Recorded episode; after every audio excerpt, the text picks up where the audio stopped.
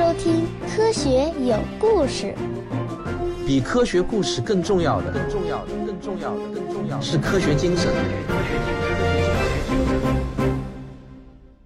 第十集与拉玛相会。一九七二年，被誉为二十世纪科幻小说三巨头之一的阿瑟·克拉克出版了科幻小说《与拉玛相会》。这部小说一经问世，就在科幻圈引起了轰动。继《太空漫游2001》后，克拉克硬科幻的魅力在这部小说中再次展现的淋漓尽致。1973年的星云奖，1974年的雨果奖，在几乎没有悬念的情况下颁给了《与拉玛相会》。他讲了这样一个故事。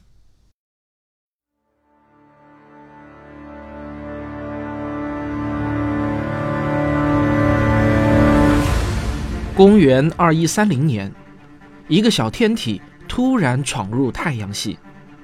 当它被地球上的小行星预警系统发现时，已经接近木星轨道。进一步的观测令全世界震惊。这个小天体是一个长五十千米、宽二十千米的圆柱体，就像一节巨大的五号电池，来自太阳系之外，直奔太阳飞去。人们以印度教中一位神的名字，把它命名为拉玛。拉玛的外形、运行轨迹、表面反射率等等都表明，这很可能不是一个自然天体，而是一艘外星智慧文明建造的飞船。于是，人类派出了考察船西塔，成功的与拉玛相会。它果然是一艘外星文明的飞船。因为人类宇航员打开了拉玛的舱门，进入到了拉玛的内部。在拉玛的内部，有着令人惊叹的复杂结构，就像数个迷宫般的巨大城市以管道互相连接，向人类冷傲地展示着这个文明的高度。然而，这似乎是一艘幽灵飞船，除了寂静的建筑物，没有任何灯光。也没有任何活物的迹象。人类宇航员对拉玛内部进行了详尽的考察，除了一次又一次的惊叹外，我们没有得到任何更有价值的东西。拉玛义无反顾地冲向太阳，速度越来越快。所有的计算表明，拉玛将像飞蛾扑火一样被太阳的烈焰吞噬。可是，拉玛再一次震惊了人类。它以每秒两千公里的速度，在距离太阳极近的地方拉出了一根优美的弧线，就像一只飞鸟高速俯冲到水面饮了一口水，又轻巧地飞离了水面。在吸饱了太阳的能量后，拉玛朝着大麦哲伦星云的方向飞出黄道面，一去不复返。这时候，人类才终于明白过来，拉玛来到这样靠近太阳的地方。只是为了汲取能量，使它能以更快的速度飞向未知的目标，而人类对它的小小骚扰似乎引不起它任何的兴趣。它用自己的沉默表示了对人类这种低等文明的轻蔑。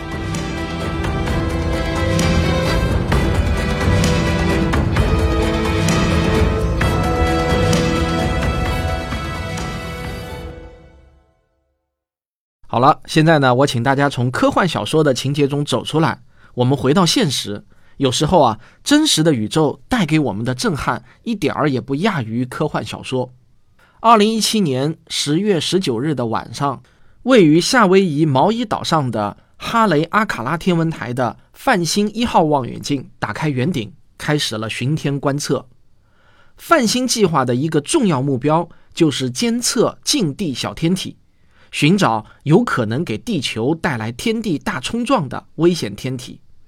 这天晚上，夏威夷大学天文系的罗伯·沃里克博士坐到了电脑前，开始了工作。可能与大家想的不一样，现代的天文学家基本不再需要用眼睛凑到望远镜的目镜中观看，天文观测早就已经变得完全自动化。沃里克只需要打开电脑。一边喝咖啡，一边等着电脑上出现提示信息就可以了。很快，电脑提示出现了一颗可疑的近地天体，这很正常，因为这样的消息几乎每天晚上都有很多。沃里克开始比对之前的观测数据，计算这颗天体的运行轨道。当计算结果出来后，他揉了揉自己的眼睛，有点不敢相信。天哪！如果不是哪里弄错的话，这颗小天体是来自太阳系以外的闯入者。沃里克的脑子中啊，马上就想到了拉玛。这可是人类历史上从未发生过的事件。他迅速的又验算了几遍，没有发现任何错误。沃里克尽量克制着自己激动的心情，立即按照规定的流程，把此天体的信息提交给了国际天文学联合会下属的小行星中心。看到消息的所有人都跟着激动了起来。接下来的几天呢，沃里克又利用更大口径的 CFHT 望远镜。对这颗小天体进行追踪观测，没错，这颗小天体的运行轨迹是一根罕见的双曲线轨道，偏心率达到了惊人的一点一九，这是目前已知的最高纪录。这样的偏心率只有一个可能性，那就是人类历史上第一颗来自太阳系外的小天体被发现了。于是，地球上几乎所有的大型天文望远镜都把镜头对准了它。尽管已经做足了迎接更多新发现的心理准备，但随后的发现还是掀起了一波又一波的惊呼，谜团也是一个接一个。在被发现的六天后，十月二十五日，小行星中心通过电子公告的形式正式宣布了这一发现，并给了它一个临时的编号 C。斜杠二零一七 U 一，那这里的 C 呢就表示彗星的意思。然而就在同一天，欧洲南方天文台的盛大望远镜否定了这是一颗彗星的猜测，因为它没有彗星必备的彗发和其他任何彗星活动的迹象，而是一颗表面呈现暗红色的岩石或者金属天体。于是。小行星中心决定更改临时编号中的 C 为 A，表示这是一颗小行星。那准确的轨道呢也计算出来了，该天体大致来自天琴座方向，在被发现的一个多月前，也就是2017年的9月9日，它经过近日点，当时距离太阳的距离仅为0.255天文单位，比水星离太阳要近得多。这个距离相当于地球到月球距离的十倍，这在天文尺度上啊，那就是贴着太阳飞过了。换句话说，它目前正在朝着远离地球的方向飞去。不过，真正令人惊讶的发现是对它光度变化的观测。在天文观测中，记录观测目标的亮度变化是非常基本也是非常重要的一项观测数据。天体的亮度变化。会透露出许多重要的信息。这颗太阳系外来客一经发现，就引起了国际天文界的高度重视。很多台大型天文望远镜都开始记录它的光度变化。观测证实啊，它每隔七点三小时就会有高达十倍的亮度变化。这简直就像太空中的一盏手机呼吸灯啊！那这说明了什么呢？这说明两个重要的特征。第一，它有七点三小时的自转周期，这个我想大家应该不难理解吧？小天体自己不会发光，它的周期性光度变化只能来自于天体本身的自转。第二，我们可以根据光变周期推测它的形状。那我不知道这一点你们想明白了没有？请想一下啊，什么样的形状在转动的时候会导致反射到地球的光亮度不同呢？假如目标是一个完美的球体，那么转动不会导致任何光度变化。只有当它不是一个球体，在转动的时候，从地球上看到的反射面积才会发生变化。这十倍的光度变化，说明这个小天体的长宽比是十比一，它的长度是横截面的十倍。那你想想，这是一个什么形状呢？对，一根细长的雪茄形状。这个小天体是一根翻着跟头飞行的长雪茄，那这是一个令天文学家们感到吃惊的形状，因为形状不规则的小天体很常见，但是长宽比能达到十比一的小天体，我们之前从未发现过，这简直太奇葩了。不过，随后对小天体更精密的轨道计算，才是真正的震惊了天文学家。作为一个越来越严谨的科普作者啊，我现在轻易不会使用“震惊”这个词的。但这个发现确实是震惊了天文学家。人类历史上的首颗太阳系外天体，自然受到了天文学的最高礼遇。除了绝大多数地面的大型望远镜，哈勃太空天文望远镜也立即改变原来的观测计划，将镜头对准了它。要知道，它现在的速度可是超过了第三宇宙速度，它将飞出太阳系，再也不可能回来。那这么小的天体，亮度也在迅速的衰减，很快就会超出人类所拥有的观测能力。所以，我们必须是分秒必争，抓紧时间观测。以天文学家米奇为首的一个国际联合小组，用哈勃望远镜对它进行连续的追踪观测，计算机一刻不停地绘制它的精确运行轨迹。我们知道，假如一个没有任何动力来源的小天体在万有引力的作用下运动，它的运动轨迹必然会严格遵循牛顿力学计算出来的轨道。但是，这颗小天体的运行轨道却大大出人意料。它没有遵循经典力学的轨道，而是必须加入一个非常大的非引力项才能解释。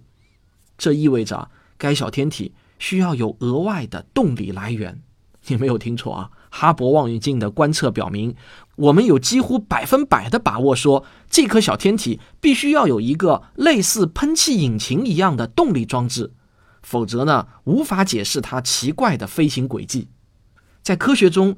我们用置信度来表示一个结论的可靠程度，那这个结论的置信度达到了惊人的三十西格玛。要知道啊，三西格玛的置信度就相当于有百分之九十九点七的把握，而三十西格玛意味着置信度已经爆表了，普通的计算软件根本无法算出小数点后面有多少个九了。大家听到这里啊，请你们丝毫不要怀疑我的科普严谨性。我今天讲的东西和《飞碟探索》杂志中的那些奇闻异事啊，有着本质的不同。好，咱们先上个小广告，回来继续听我讲这个还在进行时的天文探索故事。哈，我如果讲到这里来个下集揭晓答案，我不知道会不会被你们打死啊！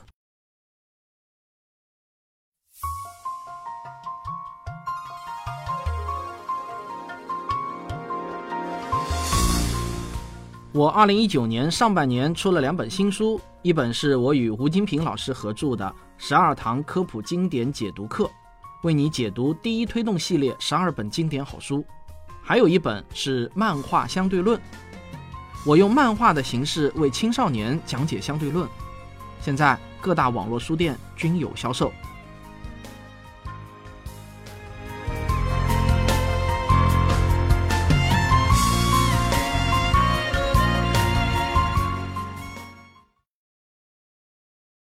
其实，太空中已知的拥有天然引擎的小天体并不是没有，彗星就是。大家知道，彗星在靠近太阳的时候就会产生彗尾，它是汇合的喷发物质形成的，而彗尾啊，就好像是彗星的天然引擎，它会给彗星提供源源不断的额外动力。因此，在计算彗星的运行轨迹时，就必须加入一个非引力改正项。但问题是，这颗来自太阳系外的小天体，它不是彗星啊！欧洲南方天文台的盛大望远镜用很深的叠加影像表明，它没有任何彗星的特征，没有丝毫的彗尾迹象。二零一七年十一月六日，在距离被发现的十七天后，国际天文学联合会决定专门为这颗来自太阳系外的小天体新增加一个前缀编号 I，也就是。Interstellar Object 的首字母，意思呢就是星际天体。这颗小天体被正式命名为一 i 斜杠二零一七 U 一。第一个数字一表示它是人类历史上第一颗该类型的天体。同时，国际天文学联合会还给它起了一个更便于传播的昵称，以夏威夷当地的土语命名为 Omama，意思啊是。第一位来自远方的使者。十一月二十五日，中国科学技术名词审定委员会经过讨论，决定采用国家天文台星系宇宙学部副主任陈学雷研究员提出的“奥陌陌”为正式的中文译名。这个“奥陌陌”就是奥秘的“奥”，陌生的“陌”，可以说啊，非常的传神贴切。二零一七年十一月，在顶级学术期刊《自然》杂志上，米奇、沃里克等共同发表了奥陌陌发现经过的论文。这篇论文的标题是一个极其细长的暗红色星际小行星短暂造访。毫不夸张地说呢，从那时起直到现在，奥陌陌都是天文圈的热门话题。如果你今天是第一次听到有关奥陌陌的故事的话，这只能说明你还不算是一个天文爱好者。那我希望你听了我的《太阳系新知》这个专辑后，开始成为一个天文爱好者，因为天文的精彩故事啊，实在是太多了。那你千万不要以为我的故事讲到这里就讲完了，进度条告诉你，奥陌陌的精彩故事还远没有结束。一个巨大的谜团正笼罩着所有人类的天文学家。既然不是彗星，那为什么奥陌陌会有额外的动力源呢？或许你跟我一样，马上就想到了克拉克笔下的拉玛。四十多年前啊，伟大的科幻小说大师创造了来自太阳系外的智慧文明飞船拉玛。莫非真的被大师言中了吗？遗憾的是啊，克拉克二零零九年以九十岁的高龄去世了，他没能看到奥陌陌出现在太阳系。否则的话，我也会很担心老人家会不会过于激动，身子骨撑不住啊。整个2018年，天文学界关于奥默默的讨论和争论就没有停止过，有很多人都提出了外星飞船的假说，但这种假说太过于惊人，当然也会有大量的反对者。到了2018年的11月，美国著名的天文学学术期刊《天体物理学杂志通讯》上。刊登了一篇引起轰动的论文，标题是“是否能用太阳光帆飞船来解释奥陌陌的奇特加速度？”说实话啊，引起轰动的并不是这个猜想，而是这篇论文第一作者的身份。你道他是谁啊？大名鼎鼎的哈佛大学天文系主任，同时也是著名的哈佛史密森天体物理学中心理论和计算研究所的主任。全世界知名的天文学家亚伯拉罕·勒布教授，他领导的研究团队提出，奥陌陌的奇特运动轨迹或许可以用光帆飞船来解释。这个光帆啊，也被叫做太阳帆，它的原理呢是利用太阳风或者光压来提供动力。虽然能提供的加速度非常的微小，但因为作用的持续时间可以非常的长，因此能够累积非常可观的效应。如果你想对太阳帆有更多了解的话，你可以听我的科幻广播剧《太阳帆》，以及我的听众问答第六十三期《太阳帆船如何减速》这期节目。那我呢，阅读了勒布教授的原始论文，整篇论文基本上呢是以数学计算为主。他假设奥陌陌的额外加速度是由太阳帆提供的。那根据已经获得的奥陌陌的所有观测数据。他就计算是否有可能存在这样的太阳帆，最终他的计算结果是：假如能够制造出一种密度在每平方厘米一到三克、承重强度大约为每平方厘米零点一克的材料，就能够利用太阳辐射产生与奥陌陌的观测数据相符的动力源，而这种材料并不是超出人类认知水平的材料。勒布教授推测。奥陌陌的光帆厚度大约在零点三到零点九毫米之间。勒布教授的这个计算同样适用于人类制造光帆飞船。在论文的最后啊，勒布教授这样写道：“奥陌陌可能是一艘由外星文明特意向地球附近发射的完全可操作的探测器。”请大家务必记住啊，这可是哈佛大学的天文系主任，当今世界最著名的天文学家之一写出来的结论。不出所料啊，勒布教授的论文一出，那是天下哗然，奥陌陌再次成为了刷屏新闻，连我国的新华社也专访了勒布教授。当然啊，尽管勒布教授的名气很大，身份很高，但科学精神讲的是质疑精神，科学界也从来都不会迷信某个著名的科学家。如此惊人的主张，当然也会遭到最严苛的质疑。于是呢，各种各样的质疑声音从四面八方涌来。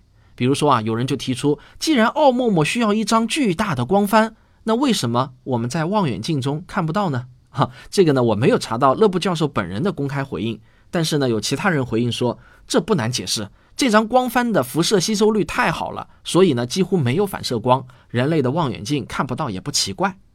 那这样热热闹闹的争论啊，一直持续了大约半年。直到二零一九年七月一日，《自然》杂志的天文学子刊发表了一篇重量级的论文，而这篇论文的作者正是国际空间科学研究所 （ISSI） 的奥默默小组。这个小组的成员一共有十四人，来自世界各地，他们就是专门为了研究奥陌陌而成立的科学共同体。可以说啊，这是目前为止最权威的奥陌陌研究团体。这篇论文的标题是《奥陌陌的自然演化史》。从这篇论文的标题中，可能大家已经看出来了，他们并不支持奥陌陌是外星人飞船的观点，而认为奥陌陌是自然演化的产物。这个论文很长啊，正文有十页，引用的文献资料更是多达九十六篇。可以说呢，这是迄今为止对奥陌陌最全面的一次综述。代表了目前天文学界对首次出现在太阳系的星际天体的认知程度。我也是把吃奶的力气都给拿了出来啊，和我的文献助理牛牛小编一起啃论文。那我想先把这篇论文的结论部分给大家念一下。作为我们太阳系的第一个星际访客，奥陌陌挑战了我们的很多假设。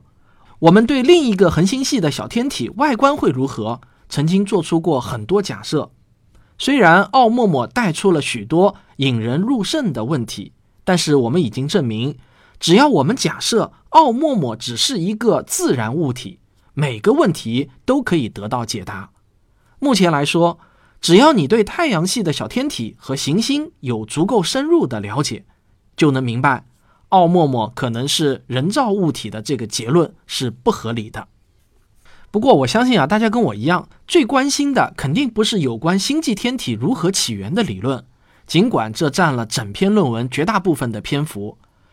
作为我们这些喜欢科学的吃瓜群众来说呢，最感兴趣的肯定还是这篇论文到底是如何批驳哈佛大学勒布教授的观点。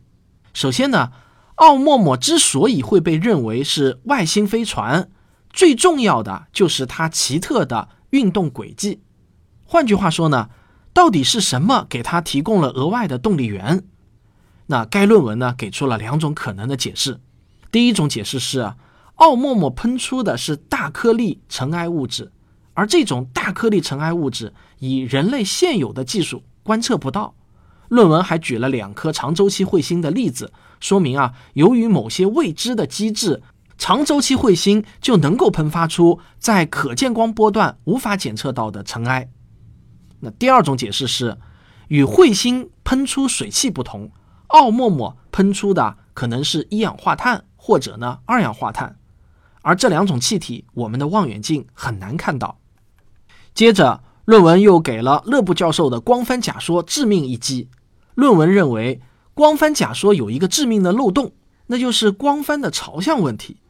为了与观测的数据符合，奥陌陌的光帆需要与太阳。保持适当的朝向，然而奥陌陌的亮度变化表明，它同时绕着自己的长轴和短轴旋转。论文的计算表明，没有任何一种光帆的朝向可以符合奥陌陌的实际观测数据。这篇论文的最后一部分还指出，尽管奥陌陌符合自然天体的特征，但也依然有一些问题有待进一步的研究。这些问题就包括。奥陌陌的形状为什么能够这么细长？它的旋转方式为什么是现在这样的？以及它到底来自哪个具体的恒星系？就在现在，你听节目的此时此刻，奥陌陌正孤独地飞行在土星轨道与天王星轨道之间。预计2022年，它将越过海王星的轨道，再也不会回头。它就像拉玛一样，静悄悄地来，又静悄悄地走了。留下了一堆的疑问给我们好奇的人类。有一个好消息是啊，人类观天的又一个神器——大型综合巡天望远镜 （LSST） （预计将于二零二二年全面投入运营。预计它每年都将发现一颗类似奥陌陌这样的星际天体。因此，我们很快就能搞明白奥陌陌的这些特性到底是普遍的呢，还是罕见的？奥默默的故事的剧情是否会再次反转呢？反转的可能性，我觉得完全存在。而我也会像追美剧一样，始终关注着有关奥默默和星际来客的消息。这一切啊，都是正在进行时。好，感谢您收听今天的节目，咱们下期再见。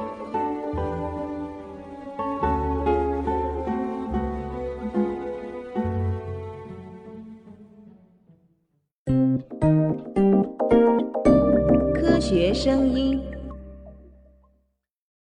今天是太阳系新知的第十期节目，哈，大家有没有注意到，我今天在结尾的时候没有抛出一个勾引你们继续听下一集的一个钩子，对吧？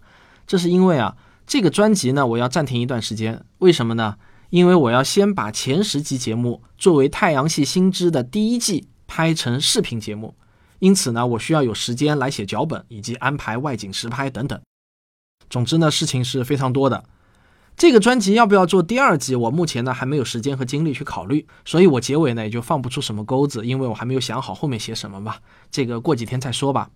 不过这肯定不意味着太阳系的新知就是我讲过的这些内容，太阳系还有很多很多的新知。那今天这期节目是第一季的压轴大戏，我个人觉得也是最精彩的一个故事了。这也是我开播这个系列以来写的最辛苦的一集，因为这个故事实在是太新鲜了。它的时间跨度是二零一七年的十月到二零一九年的七月一日的最新论文，而我呢是在七月十日左右才开始写稿的，所有的资料来源呢几乎都是第一手的英文资料。我呢是很仔细的啃了三篇原始论文，尤其是最后一篇，光是看论文以及和牛牛小编讨论原文的准确含义，大概呢就花掉了我五六个小时的时间。但最后变成节目稿的，其实呢就是不到一千个字。你们可能听我说一句话啊，比如说第二种解释与彗星喷出水汽不同，奥陌陌喷出的可能是一氧化碳或者二氧化碳，而这两种气体我们的望远镜很难看到。这个似乎很轻松啊，其实你们看不到的是，我为了这句话和里面的某个用词，要看很久的论文，反复斟酌原文的意思。毕竟我不是学天文专业的，有很多术语和概念我都要现查现学。因此呢，我也想跟大家打个招呼。限于本人的水平有限啊，如果本期节目被大家发现有什么错误，也请大家见谅。我有错必改，我也会努力提高自己的知识储备，来满足你们越来越高的科普品味。讲到这里呢，我又想起来啊，就是不知道大家还记得不？我在节目中就提到过，奥陌陌有非引力加速度的置信度达到了惊人的三十个西格玛。三十这个数字啊，确实是写在勒布教授的论文原文中的。呃，不过我现在呢，高度怀疑这会不会是勒布教授的一个笔误，他多写了一个零。